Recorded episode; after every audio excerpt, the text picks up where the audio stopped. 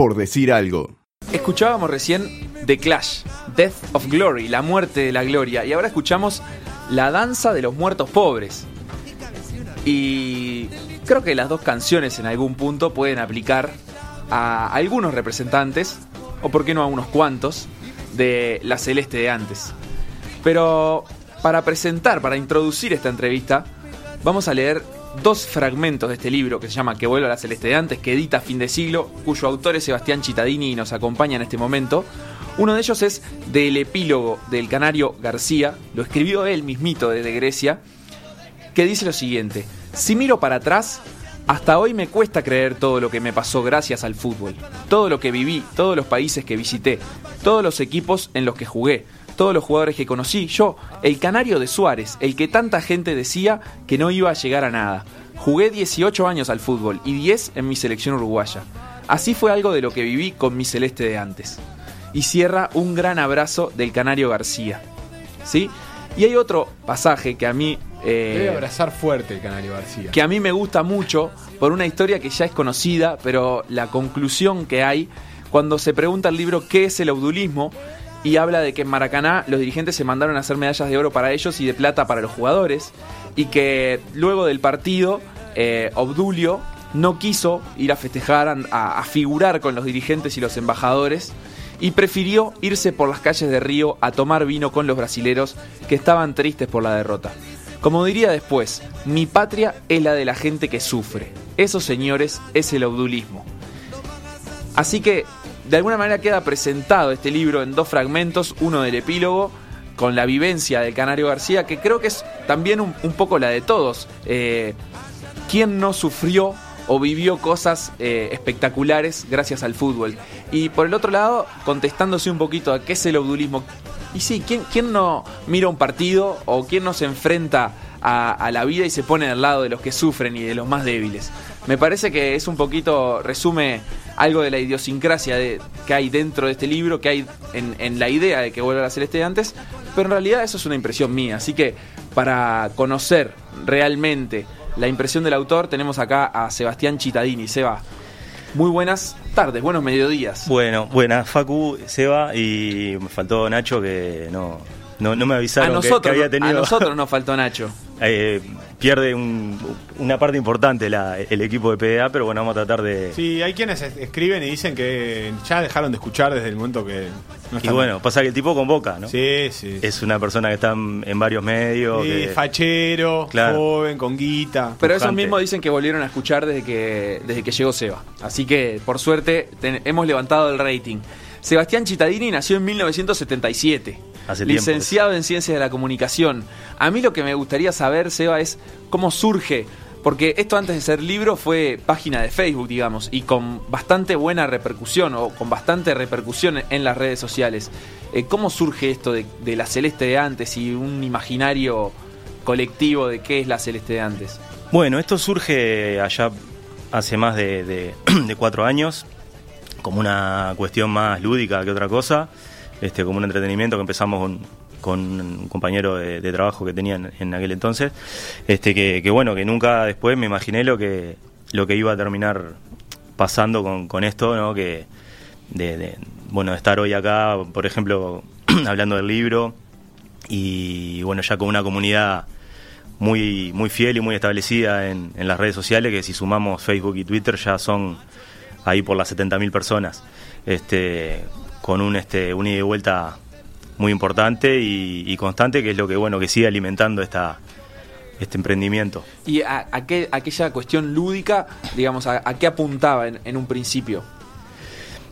Y un poco, bueno, eso, a, a, tener un espacio donde, donde divertirme, donde poder escribir, donde poder expresarme y, y, y bueno, y eso de a poco se empezó a, eh, a mostrar a la, a la, gente que lo empezó a abrazar de alguna forma y, bueno, y, como que ese proceso terminó construyendo por el camino como un, un lenguaje en común ¿no? y una, una complicidad ahí de, con la, con la misma gente que, que, es la que, la que está siempre ahí al pie del cañón. Hablamos de años de, de bonanza de la selección uruguaya posterior al Mundial de 2010. Y a la Copa América del 2011. Donde Uruguay llegó a las semifinales y a la Copa América de 2011 donde Uruguay fue campeón. Y se estaban jugando esas eliminatorias en las que Uruguay finalmente clasifica a, Brasil. Y vos ahí lo, lo que proponés es como un, quiebre, si se quiere, entre los, los que bueno también fue el quiebre que, propuso Tavares desde un principio al frente de la selección no entre los jugadores que defendían a la selección antes y, digamos la imagen que tenía la selección antes con la imagen que pasó a tener la selección luego de eso a la que después los resultados acompañaron claro es como que si si quisiéramos hacer una trazar una línea ahí es, bien notoria que, bueno que todo lo que pasó antes de Tavares estuvo asignado por una manera de hacer las cosas muy uruguaya digamos si se quiere por definirlo de alguna forma, en la cual dentro de eso, si abarcamos de los inicios del fútbol de selecciones, hubo de todo, o sea, desde épocas en las que se ganaron títulos y épocas en las que, bueno, se, estuvo sumido en el, en el ostracismo, pero siempre creo que marcado por la, por la improvisación, por la, fragilidad institucional y de, y, de, y de, planificación, cero política de selecciones, demás, ¿no? Y con, con todos los, los líos internos que eso conllevaba. Y bueno, dentro de eso pasaron un montón de, de jugadores, de técnicos, este, y, se renovaron unas cuantas ilusiones de, hinchas, algunos de, de, los que les tocó vivir de repente épocas más. ¿Vos sos uno de ilusiones renovadas? Siempre. O sea que, como Sebastián Chitadini, eh, eh, sos un, de alguna manera, no, sé si defensor de, Tavares, pero, pero sí un, alguien que disfrutó de, esta selección de los últimos años. Sí, totalmente. Este, y lo que, lo que manifestás es un alter ego Claro, es como un poco este eso sí o sea como que surgió el, espacio de la página así como como un es un personaje que no tiene nombre digamos no no no es este como como que escribe con, con ese ideal como como bandera o como o como trasfondo este que, que un poco bueno después a la hora de, de llevarlo al libro este como que lo que traté de darles como un hilo conductor de que más bien no habría una sola celeste de antes, sino que hay muchas y, bueno, como que la actual en algún momento también lo va a hacer por, por esa cuestión eh, que tal vez tenemos los uruguayos muy arraigada de la nostalgia, ¿no? De siempre estar añorando cosas de, del pasado. Exactamente, y de todas maneras vos haces una especie de diferencia entre los jugadores y el resto, ¿no? Me da esa sensación que recién como que se corta, capaz que ahora, cuando esta selección sea la celeste de antes, quizás sí se vea esto como una cosa más global.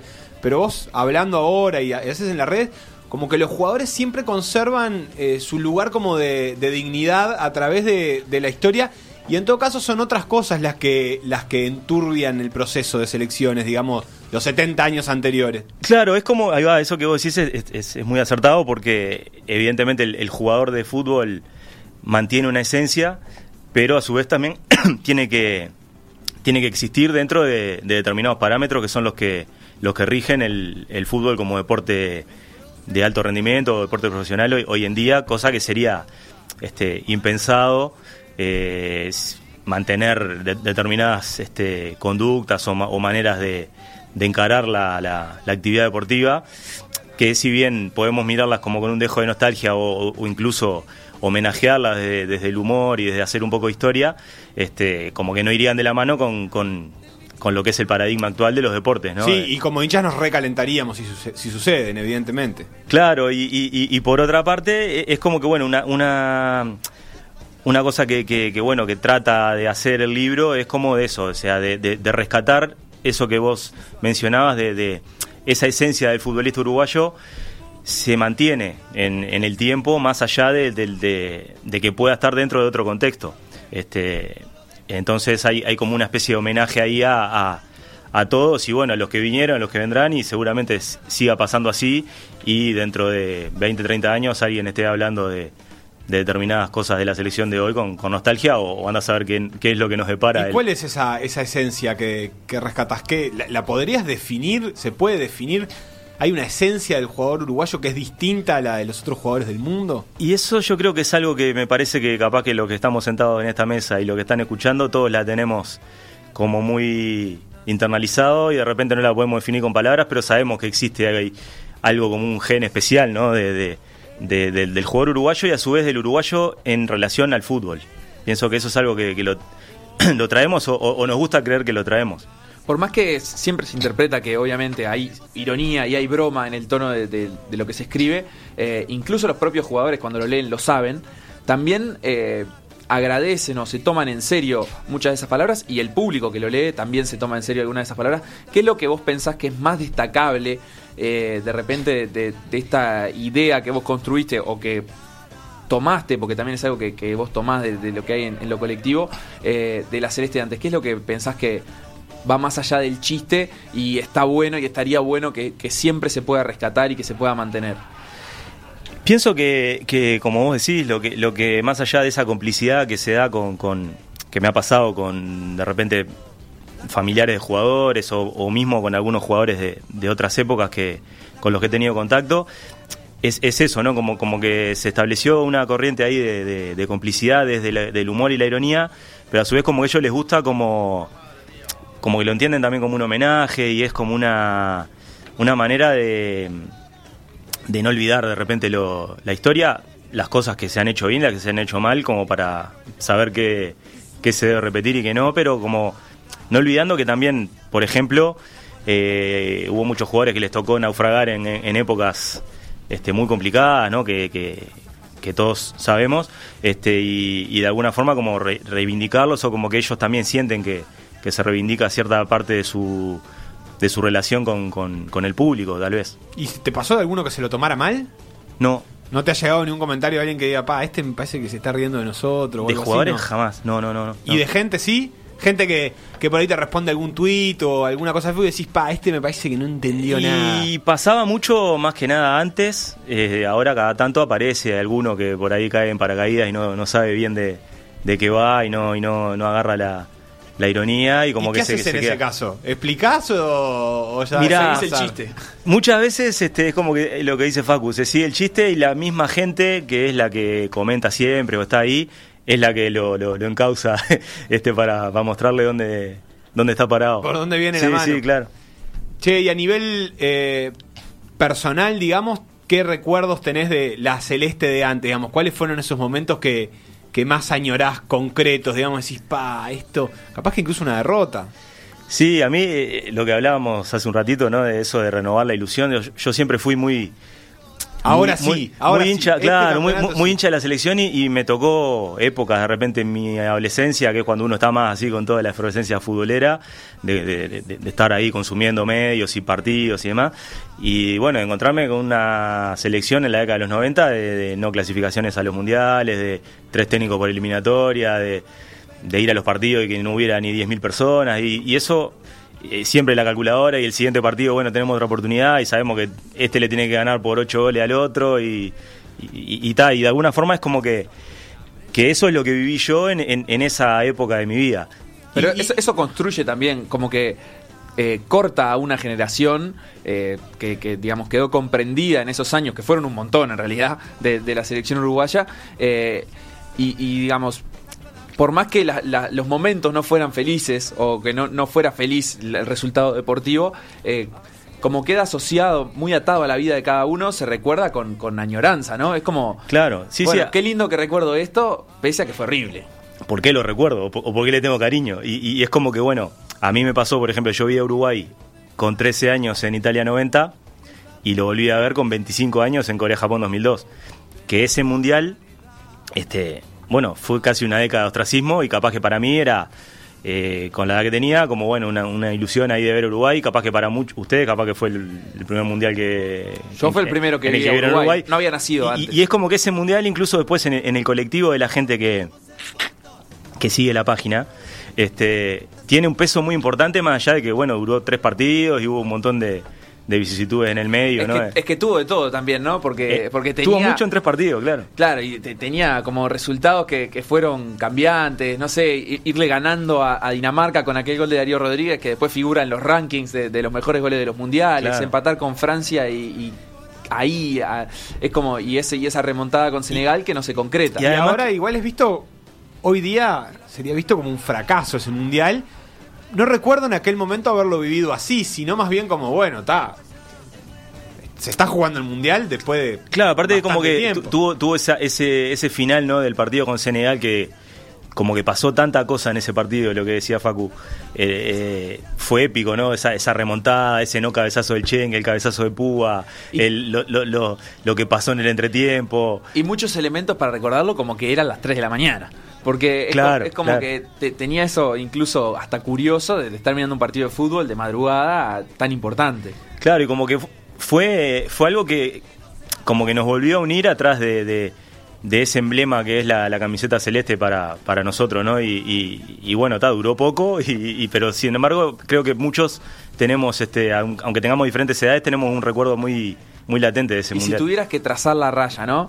¿Cuál fue el, el- como el último ejemplo de la celeste de antes? ¿Fue ese Mundial 2002? ¿Fue la eliminación en 2006? ¿Fue tal vez la, Copa América en 2007 donde todavía jugaba, por ejemplo, el Canario García? Y Darío Rodríguez y Recoba estaban también, creo que eran los tres que estaban de...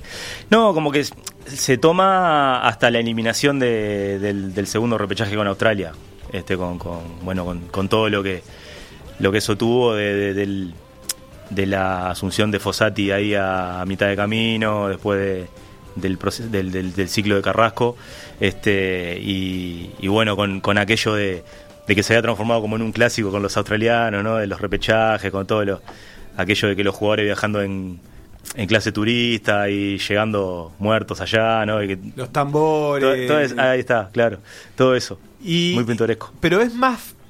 Siento que es más fácil hacer humor con la derrota que con una. que con una década de éxito, digamos, si se quiere decirlo así. Es mucho, me parece mucho más fácil decir, "Buah, si Uruguay le va mal en esta Copa América, yo puedo, puedo hacer chistes. Si le va bien es como que no queda mucho más que festejar, ¿no? ¿O qué? Sí, es, es como que pienso que, que la, la derrota como, como objeto para, para uno poder buscarle la vuelta para, para hacer humor tiene como varios componentes, así que, que la, la enriquecen o la, o la vuelven ahí como un insumo más este, fácil de, de manejar. Este, capaz que, que bueno, como en, en, en un momento más, más de gloria deportiva es más difícil encontrar dónde agarrarse o tratar de, de buscar Claro, como, porque te como terminás. un antagonismo ahí. con- Claro, riendo del rival en realidad, Claro. si- en la victoria. Pero en la derrota, vos sos el objeto. Claro, y de tu además, propia burla, co- digamos. como que nosotros, o sea, eh, eh, de repente tuvimos muchas épocas de esas que, que bueno, como que encontrarle, como hablábamos hoy, de encontrar la manera de ilusionarse con, con- con ciertos momentos de la selección no era para cualquiera. Sin embargo, nosotros lo, lo logramos y capaz que en otros países no lo hacen Pero- tan fácilmente. Ahí es donde también, a, a través de la ironía o la sátira, queda un mensaje, digamos, eh, cierto, o, o que tal vez vos incluso eh, pensás, eh, digamos, no desde el humor, sino, sino desde- como, como un espacio más serio, que es que el exitismo nunca es bueno. Y es como que, ah, si, Pará, si solo... no dijo eso, no le pongas palabras. el libro, el libro, el libro lo dice. Eh, Así textual. El libro dice, Pará, sí. vos. El libro dice que en, en tiempos de exitismo es bueno recordar que, que el éxito no es lo único que, que sirve, que también hay, hay, digamos, otras cosas que están más allá de una victoria o una derrota y que se rescatan. Y creo que eso eh, es un mensaje que va mucho más allá de, de la ironía, del humor o de intentar eh, recuperar una época que, que- que fue mala. Sí, yo creo que eso es verdad. Lo, el, el tema del exitismo me parece que trasciende la, el, el- eventual humor o ironía que uno pueda plasmar. Y, bueno, sí, podemos ponernos un poco más, más serios en, e- ese análisis y, y, tal vez plantarnos todos en la misma vereda de que no es una, buena compañía el, el exitismo. Este, y que bueno, que nos ha sabido acompañar en, en determinados momentos. Este, por ahí capaz que haciéndonos más mal que, que bien, este, como se ha hablado tanto y tanto de, haber idealizado Maracaná de una forma que, que terminó siendo, o sea, como se habla tanto, ¿no? Que para Brasil fue como, como el motor que lo, lo llevó a aprender de la derrota y construir lo que fue después y nosotros nos hizo por so- como somos, ¿no? Quedar anclados en eso. Claro. Este, que está bien recordarlo, pero da. Es, co- es como buscar un equilibrio entre, entre el culto a la derrota, que no está bueno, o el, o el culto al éxito y, al- y a la victoria, que tampoco está bueno si es, si es lo único que tenés. Claro, claro, sí, aparte también este pienso que es enriquecedor para cualquiera encontrar elementos de a partir de los cuales poder construir desde la derrota, por ejemplo, este hay, hay una, un personaje que es eh, eh, Robert Siboldi, ¿no? que en el libro aparece por ahí en, un momento, de que bueno, en un momento eh, mu- muchos de los que éramos niños, adolescentes en aquel momento y jugábamos un picado en la calle, y bueno, y todos los que iban al arco querían ser Siboldi. Siboldi, el tipo venía, a veces sin equipo, de repente se comía tres goles, lo mataban a pelotazo, este, y- y algo lo, lo hacía ser héroe de, de- de- de muchos niños. Entonces, bueno, algo hay ahí en, en esa, en ese componente del, del- del antihéroe o, de- o del derrotado que, que nos permite construir. ¿Hay un hincha distinto en la, en la victoria y en la derrota? ¿Vos lo ves eso? ¿Te acordás del hincha de el 90, 92 eh, respecto al hincha de, de la victoria del 2011 para acá, 2010 para acá? Sí, totalmente, totalmente.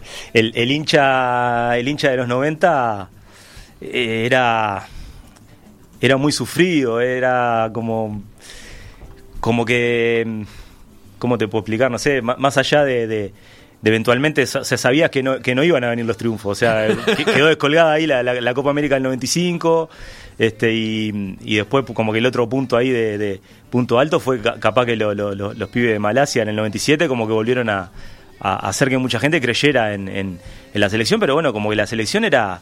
En, en un momento se hicieron hasta, hasta spots televisivos para que la gente fuera a los partidos eliminatorios porque, porque estaba fuera de los puestos de, de- de clasificación, de repechaje, de todo, y quedaba media eliminatoria por delante y había que, había que vender entradas. Digo, o sea, Pero ese, ese saber sufrir también hace que la victoria, por ejemplo, una Copa América, que Uruguay tenía 14 o 13 en ese momento, Sí. se disfrutara más, ¿no? Y, y- y que la, digamos un mundial sub-20 como el de Malasia, que capaz que hubiera tenido una trascendencia escasa, tuviera mucho más trascendencia. Claro, pasa que eh, eh, tanto la Copa América esa como el Mundial de Malasia fueron como los oasis en el desierto, ¿no? O sea, como, como en el medio de la oscuridad, porque esa, década del 90 fue oscura, o sea, realmente tuvo como ahí el, inicio en el Mundial 90, que también se fue con una expectativa bastante alta y terminó rápido.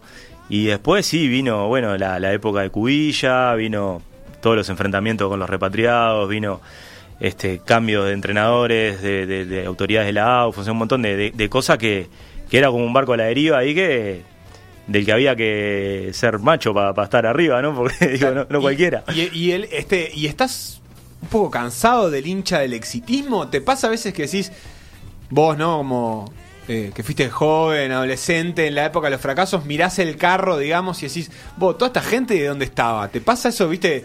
Viste que hay gente, no sé, ve una banda de música y cuando se hace famosa dicen, ah, yo escuchaba a los cuatro pesos de propina cuando... eh, Claro, Es muy eh, uruguayo eso, ¿no? eso- Creo que es mundial, pero digo, hay un poco de eso de decir, vos, pará, yo quiero estar de vuelta acá. Con... Yo tenía una cosa por la que era más o menos mía y ahora están todos ustedes acá. Eso, eso creo que nos pasa a unos cuantos, eh, más allá de, de- de- de la broma o no, o no, este, es como que, que es, es notorio que, que hubo un cambio ¿no? de, de- del tipo de ambiente que se vive en los partidos de la selección, que, que no es lo mismo, o sea, ya de, de que bueno, no están habilitados los taludes, por ejemplo, eh, este, no, no hay ahora te, te, te encontrás con que bueno hay un partido de la selección de repente con 50.000 personas y es como, como ir a, A la ópera. a la ópera, ¿no? Claro, el Teatro Solís, con todo el respeto que, que nos merece. Sí, sí, que es ninguno, ¿no? Pero, Actualmente. pero como que un poco más allá de que lo tomemos con, con- con- como menos o, o más para el chiste,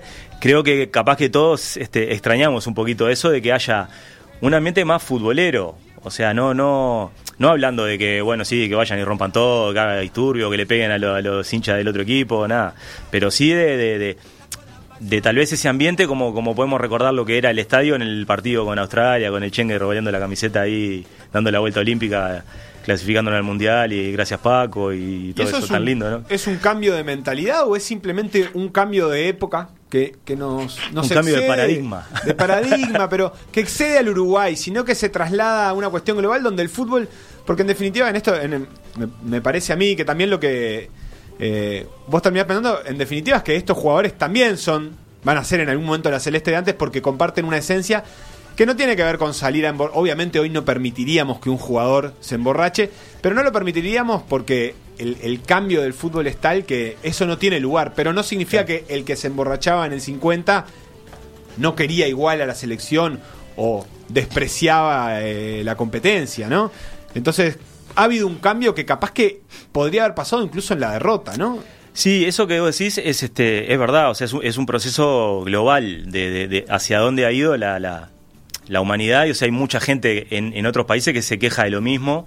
Hace poco leí una nota de una revista española, no me acuerdo si era de Liber o de Panenka, una de esas, de que hablaba de que había gente en Barcelona que se quejaba de que el estadio ibas a un partido del Barcelona y estaba vendido en un 80% a turistas japoneses que iban a sacarse fotos con bandera y todo, y como que nadie vivía el partido realmente porque lo que le importaba era ir a sacarse una foto y a comprar un souvenir y, y que no había el- ese ambiente del hincha que va y... Compra abono, señor. ¿No? Porque Claro. en, en Europa hay No, abonado. bueno, pero esa es la, es la misma respuesta la que tiene que dar Pero- ese hincha. pero Vos, eso- Yo no quiero comprar un abono, quiero ir a la cancha y, y, y- una entrada. y hay, y hay como al- al- algunas movidas de, de- de- de gente bueno co- que le llaman contra el fútbol moderno. Hay una página española que, que es muy buena, que lo- lo- los invito a los que no la conocen que la busquen en, en Facebook. Es como que vuelva el fútbol de antes, eh, pero a nivel mundial. Y es como un orden de, de- eso, sí, de, añorar ciertas cosas que, bueno, está, capaz que como dice Seba, digo, es, es como ir un poco contra la corriente porque es el, paradigma que nos rige ahora y no quiere decir que esos jugadores no mantengan una, esencia que, es de lo que tratamos de rescatar o, lo- de lo que hablábamos antes. Yo voy a hacer un paréntesis eh, porque te voy a preguntar, si vos mañana tuvieras que lanzar un disco compilado de canciones de que vuelva la Celeste de antes, ¿cuál sería el tema número uno? Eh, Gloriosa Celeste en la voz de Washington Canario Luna. Perfecto, entonces Ariel, la- lo va a la buscar. buscando. Vamos a volver Sí. con un cuestionario. Ahí va. Yo me quedo con, con una duda. ¿Sabés si eso está en algún lado? Ese fútbol de antes no está en la selección, no está capaz presente en el ambiente de la selección. Pero está, por ejemplo, en la B, está en el fútbol profesional uruguayo en los cuadros chicos, está en otro deporte. ¿Dónde, dónde está ese espíritu más barrial y más amateur, pero a la vez competitivo? Y bueno, eso está presente por ahí en, en, en la memoria colectiva de mucha gente y, y- y en esas manifestaciones que, que, bueno que, que son de- del, del fútbol amateur acá o, o- o- o mismo el fútbol profesional o semiprofesional como que tratan de, de subsistir y, y- por eso capaz que nuestro fútbol tiene ese componente tan folclórico que, que- ¿Y vos tenés algún con- lugar donde saciás esa sed de celeste de antes en, en la vida real? Es, no sé, vas a ver algún cuadro de fútbol. Escribiendo. fútbol, escribiendo. Sí. Tu repregunta Porque- interrumpió un recorte que era espectacular de dónde vivía la Celeste de antes con la voz del Canario No, Luna de fondo. Pero es que yo estoy preocupado porque. en el barrio de Picado Callejero. La querés encontrar. tú- sí, claro. También Yo- estuve leyendo el libro de Nick Horby, Fiebre en las gradas, este año. Yo, este- y me marcó muchísimo porque al loco te traslada esa desesperación por el, por el fin del fútbol inglés. Lo que Eh, pasa que a, a- a mí la sensación que me deja es un poco la que, la que le deja a Seba también. El- el- la profesionalización de una actividad tiende a que tenga estos, o sea, que pierda estos componentes amateur que, que son los que tanto valora la Sí, celeste no, pero más allá del amateur, yo creo que eh, en algún punto nos engañaron con eso y nos hicieron creer que la profesionalización del futbolista eh, implicaba este, un montón de turistas japoneses o implicaba eh, que el himno de la Champions parezca una propaganda de cerveza este, y un montón de cosas por el estilo. Pero yo creo que en el fondo tiene que haber algún tipo de engaño. No creo que la profesionalización del fútbol, que el- el- la mejora absoluta de las condiciones técnicas, de entrenamiento, etcétera, tenga por qué ir de la mano eh, con todo eso. Y creo que en algún lugar está, no sé, capaz que en la, en la Bundesliga. Lo debatimos- se ve tan fervorosa. Lo debatimos a continuación con el economista, sociólogo y licenciado en Ciencias de la Comunicación, Sebastián Chitadí. campito del potrero, de los recreos, en la escuela con pelota de papel gloriosa. Celeste, el cielo claro es tu bandera majestuosa, es infinita, la bandera más grandiosa, la que siempre está presente, juegue o no juegue Uruguay. Con la celeste luciendo en el pecho, siempre se juega a ser campeón. cuando juega la gloriosa celeste, la camiseta la transpira el corazón. Un solo grito, vamos Uruguay, se hace de todos sin distinciones. Las emociones unidas se agigantan y el Uruguay la no cabe en la garganta. Gloriosa Gloriosa, celeste, Celeste. es la ilusión de un pueblo cada vez que juega. Es rebeldía y pasión cuando se entrega. Algo más que el simple hecho de ganar o de perder. Gloriosa gloriosa, celeste, Celeste. la historia brinda con la copa de la vida por las victorias del pasado que están vivas, las que motivan al presente y al celeste corazón. con la celeste luciendo en el pecho, siempre se juega a ser campeón. Cuando juega gloriosa celeste, la camiseta la transpira el corazón. Un solo grito, vamos Uruguay, se hace de todos sin distinciones. Las emociones unidas se agigantan y el Uruguay ya no. Bueno, estamos de vuelta. Nos dimos un tiempo para disfrutar de esta hermosa canción con la voz de Washington Canario Luna. Eh, aprovecho para preguntarte ya, así musicalizamos el cuestionario. ¿Cuál sería el tema 2 de este disco que vuelve a la celeste de antes compilado? El tema 2 sería cuando juega Uruguay, en la voz de Jaime Ross con la presencia del negro jefe Obdulio Jacinto Varela en el videoclip. Perfecto, entonces Ariel nos prepara ahí cuando juega Uruguay eh, de, de Jaime, este, que va a sonar de fondo durante el cuestionario, pero antes de que suene Esto, ese esto tema... te voy a decir algo. Esto no lo haces cuando, cuando está Nachito. Va de pedir temas todo el tiempo, ir agregando a la lista. No, porque Nachito conduce y un poco. yo, yo respeto su estilo. Sí, sí. Lo que, lo que a mí sí me, me interesa es, él hablaba hace un ratito de, de la, la revoleada de camiseta del Chenga en el repechaje contra Australia y de otros momentos que, a- digo, vinculándolo con la, con la confección del libro, no sé si acá se ve en cámara, se, se puede apreciar. El libro tiene unas, eh, en vez de ilustrarlo con fotos, está ilustrado con justamente ilustraciones. Sí, con- muy lindas. Con piezas de, de arte, digamos, de que, que nada. eh, incluso la, la- la tapa con El con crédito para de Federico. Murro, que es el artista autor de las ilustraciones. Eso, y yo te quería preguntar, ¿cómo, digamos, cómo, es, cómo fue la confección del libro y, y cómo llegamos también a, a esto, digamos, a, a ilustrarlo con estas imágenes y, y a elegir esas imágenes también. ¿Las elegiste vos, las eligió él? Eh, no, las imágenes las elegí yo este, y había un tema de que, bueno, para incluir fotos en un libro es bastante complicado por el tema de los derechos de, imagen, o sea, hay que tener determinadas autorizaciones por escrito de los fotógrafos y o de los fotografiados, cosa que hacía bastante este, utópica la, empresa de poder incluir fotos y entonces se optó por, este, cuando la editorial este, me, propuso elegir seis imágenes como para, que estuvieran presentes en, en ilustraciones y que las hiciera Federico. Este, bueno, fueron un poco a, a mi criterio las que, te- dejando muchas por el camino y, y- y- y muy buenas, este, la- las que más o menos simbolizaban un poco el, el- el hilo conductor del libro. Pero está realmente bueno porque además muchas de las fotos, no sé, yo sigo repasando acá, hay, hay una, por ejemplo, este es Obdulio, y es Sí. Obdulio conversando con Nasasi. Claro. Entonces, eh, hay fotos que, que ya conocemos, o incluso la, la de la tapa, la del Chengre, imágenes que podemos recurrir a ellas hasta en un video, pero que la ilustración tiene algo eh, como, como particular, como una reinterpretación de eso y además una jerarquización. Obviamente la, la foto de- de- del festejo de Maracaná no es así, tiene mucho más elementos y en cambio esto de darle color y, ponerla en el centro, también como... Sí. Da la sensación de que la revaloriza y genera una, una interpretación Sí, además creo que le, le- dio, o sea, eso es todo mérito de él, de- del ilustrador, ¿no? De- del artista, que, que, que, bueno, o sea, del concepto del el color de la tapa, ¿no? Como, como del libro como obra, este que, que engloba todo, todo ese, esos elementos que están adentro en, puestos en letras, este, simbolizados en esas ilustraciones, que por ahí, este, si bien como imágenes, imágenes este, más icónicas son conocidas por todos, creo que lo que decías vos de la esa ilustración le- les da otro otro tinte ahí, ¿no? De, de- diferente a la hora de- de- de- del ojo de la persona que se los encuentra. Bueno, tengo dos noticias. Primero la mala, que es que se acabaron los elogios, ahora te vamos a destrozar al aire. Punto. Pa. Y la segunda, la buena, que por ser destrozado al aire, si más o menos te la aguantás y bancás ahí, te puedes ganar dos cervezas cabezas. Vamos. Que son lo que Señor. todo buen audulista quiere beber antes de. Y sí. No, A- ¿sabes a- qué? en el desayuno el audulista no, se bebe una Permitime cerveza. discrepar El con el audulista. mayor respeto a la marca Cabezas. eh, me parece una cerveza más rica que Uruguay. El audulista creo que buscaría una doble uruguaya. Claro. O incluso Malta.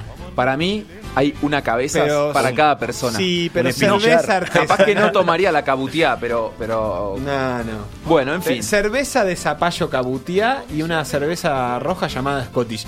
No, no, no, no, no me parece audulista. Eh, capaz que Sebastián, aún ganándolas, puede regalarnos a nosotros para conservar en su espíritu. Eso sería una actitud muy audulista. Por, Ir a por la festejar con el generosidad. Claro, ahí está.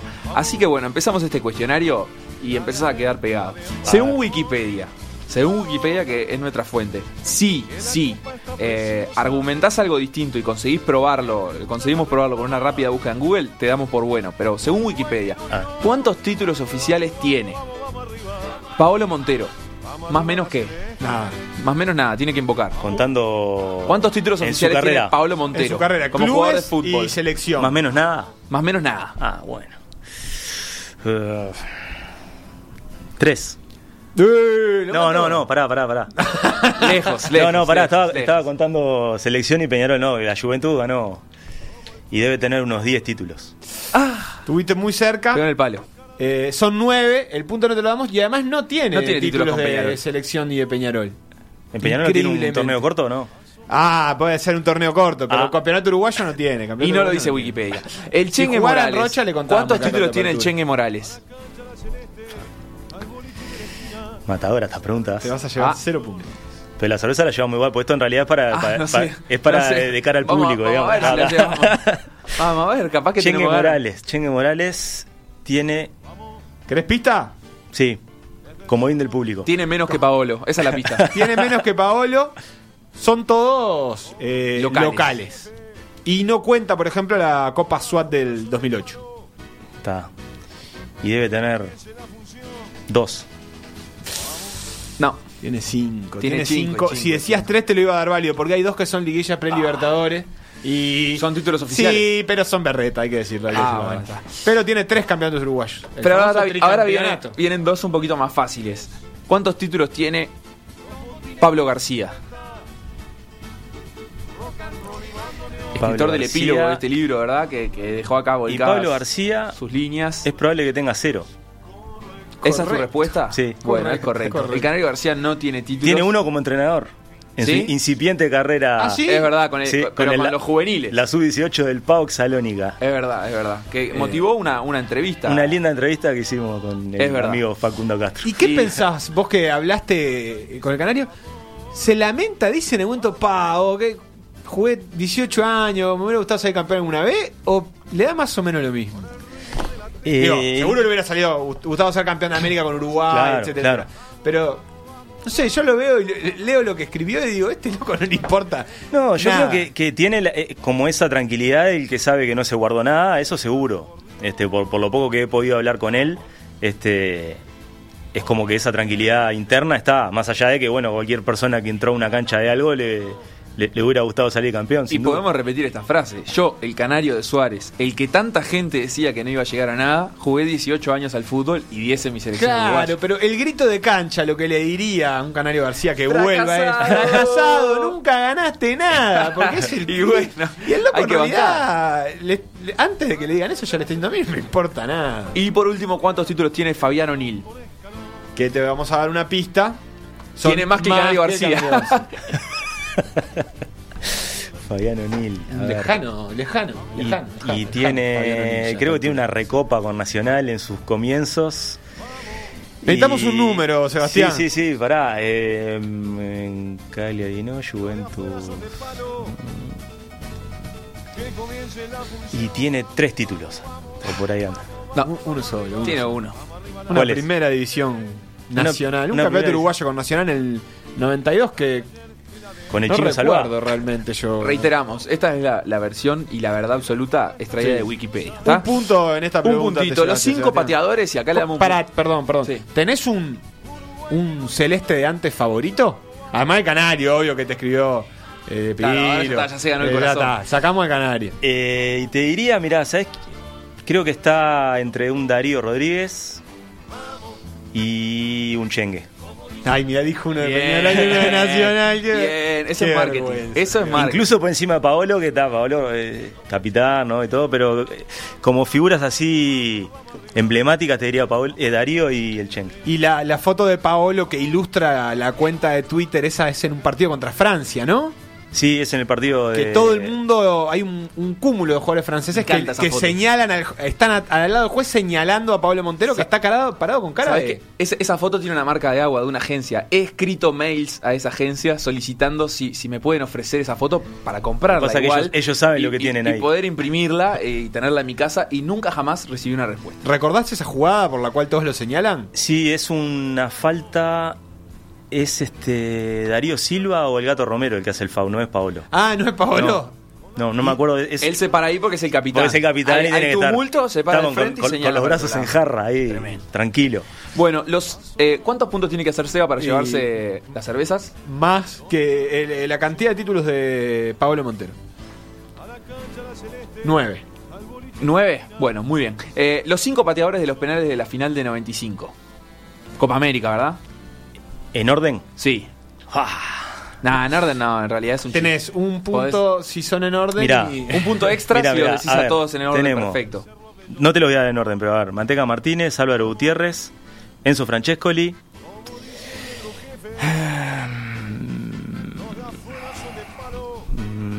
Pepe Herrera Pepe Herrera, Y está faltando uno porque vamos cuatro. y me está Uruguay, faltando campeón de uno. América Y 1995. me está faltando Sí, uno, sí, sí. me está faltando uno. Para, dame en qué línea Dijiste- jugaba. Si No, era no, no. Defensa, delantero, No, medio no te podemos dijiste dar Gutiérrez, dijiste Manteca, es- dijiste Francesco, es muy fácil. Es, es la verdad que es lapidario Es que no te lo acuerdes. No sé si es un exponente de los viejos valores. Pero dame una pista. te- ya ya no metí cuatro, no, seas pista. malo. Pensá en Copa América 95 y la pista sale sola. Recordemos con quién fue ese partido. Pájaro Canzani pateó. Así Listo, que, yo, sí. ya- yo ya lo daría por finalizada esta Es pregunta. Cuatro, cuatro puntos, perdiste. puntos. Es Pablo Te Javier Bengochea.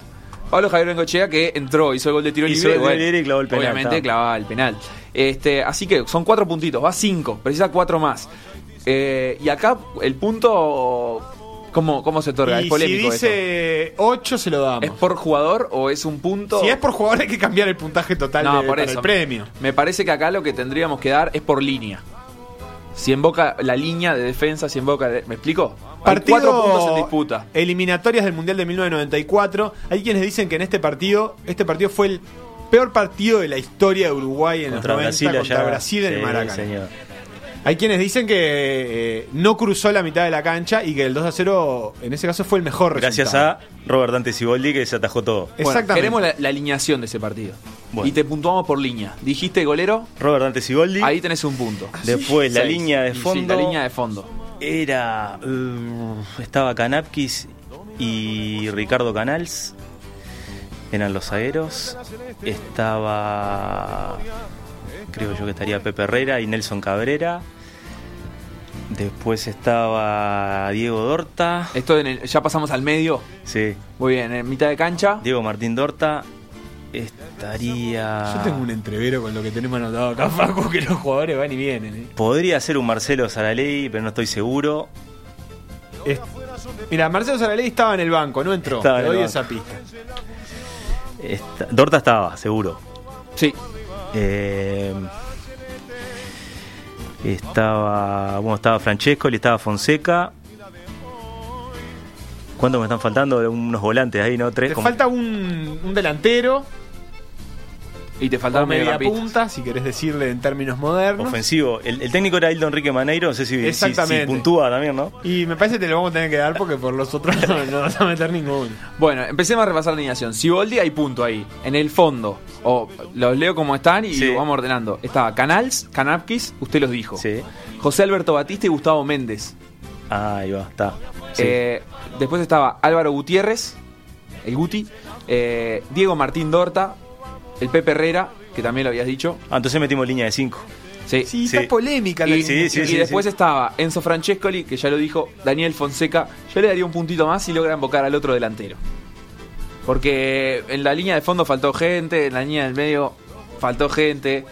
Pero le doy el punto, sí, porque ya dijo Fonseca, Y sería Sosita el otro. Perfecto. Está, dos puntos se lleva de esta pregunta. Son siete hasta el momento. Y precisa dos más. Y ahora vamos a precisar la ayuda de Brian, que eh, nos va a, a ilustrar esta, esta pregunta, que es, ¿a qué marca pertenecen las siguientes casacas de la Celeste de antes que van a empezar a exhibirse en eh, la pantalla? Los que lo están viendo por YouTube pueden verlo. Ahí está tapada con, Ah, con un escudo de PDA, PDA, ¿verdad? no puedo ¿A qué marca pertenece esta camiseta? Eh, Puma. Y yo le digo que y ahora no. Esta camiseta es Lecoq, le Sportif. saca el logo, vos, qué bien. está. Anda, Brian, anda. Qué bien volando. jugado. esta Siguiente. Brian. Por favor, ¿a qué marca pertenece esta casaca? En R. A ver, Brian. Ta, ta, ta, tan. Muy bien, ¿Qué NR. Las- sabemos de la fábrica de NR? Eh, murió, explotó, no sé. Eh, quedó, quedó en la guerra de, de- de Irak. Cambió de rubro. Siguiente camiseta suma un Pará, puntito Seba, va a 8, 100 Boca. No Quedan- las pude comentar, que lástima, pero tenía unos cuadraditos al costado. Ah, que eran- Había una Boca que era con, lo- los vivos negros que era más linda que esa. No alcanzó para NR con vivos negros. Si en Boca alguna de las siguientes se lleva el premio, Sí. ¿verdad? Esta No, esa para mí no cuenta, ¿eh? no cuenta, es cierto. Esa está. Hay trampa ahí, me parece. Eh, a ver, dime. Esa de Auge Deportes. Esa es Eh, trucha. no cuenta, ¿sabes por qué? Porque hay una etiqueta visible Sí, sí. que dice la marca. Ah, el Seba no, no llega, estoy- no estoy llega sin lente, a, a porque, visualizar. Es Puma esa Tuviste camiseta. todo para- Tuviste todo para ganar, pero no lo conseguiste. Era Puma. La próxima, Brian, que si no me equivoco es la penúltima. Quedan dos, sí, quedan dos, cómo no. Esta, ¿qué marca es? L Sporto. A ver, Brian. No, Sí, correcto. la, la marca del Sporto, que La es esa camiseta autogestionada que, ¿Cómo, que cómo llegó a tener le- el cómo Tenfield de- también. se llama la marca? L-Sporto. Ah, yo la vi en algún lado como Los Portos. y Esa como- fue. La, la acercó el, el gran mecenas del fútbol uruguayo. Lugano. En momentos No es necesario que te pares. oscuros. Siguiente, Brian, la es una última. marca que inventó él y que Sí, desapareció. claramente. A ver si, a ver si llegamos al 10, porque Ah, ya metimos y- y- 9. Y, con esta me ganó la cerveza. ya te la ganaste, creo, con el Ulsport. A ver, Brian, ¿es Ulsport esta camiseta? Es, Es Ulsport esta camiseta. Esta, esta era. Accesible. Y yo creo que era. Linda bastante remera. La linda Puma remera. era muy linda, manga larga. Sí, sí, sí, es cierto. Bueno, es cierto. Sebastián, te, te ganaste las dos cervezas cabezas. Qué lindo. Eh, nada, tomala caliente, por lo menos para que sea más o menos obdulista. Y te ganaste el aprecio de, de todo el pueblo dulista que agradece tener eh, estos testimonios aquí para poder reírse, pero también para poder recordar tiempos en los que nos iba peor, pero también éramos felices. Porque pero un resultado deportivo Sí, sí. no marca la, la- de, ma- de manera tan determinante la vivencia. Sí, después de leer este libro, lean Elogio de la Derrota de Fontana Rosa, que es un cuentito muy cortito, eh, que a- enseña a perder y a, y a- y a llevar las cosas con dignidad. Muy, bien. Muchas gracias, Eva. Nosotros ya nos vamos a despedir Nos vamos a porque despedir. no nos queda tiempo y además queremos hacer un merecido homenaje a Daniel Biglietti,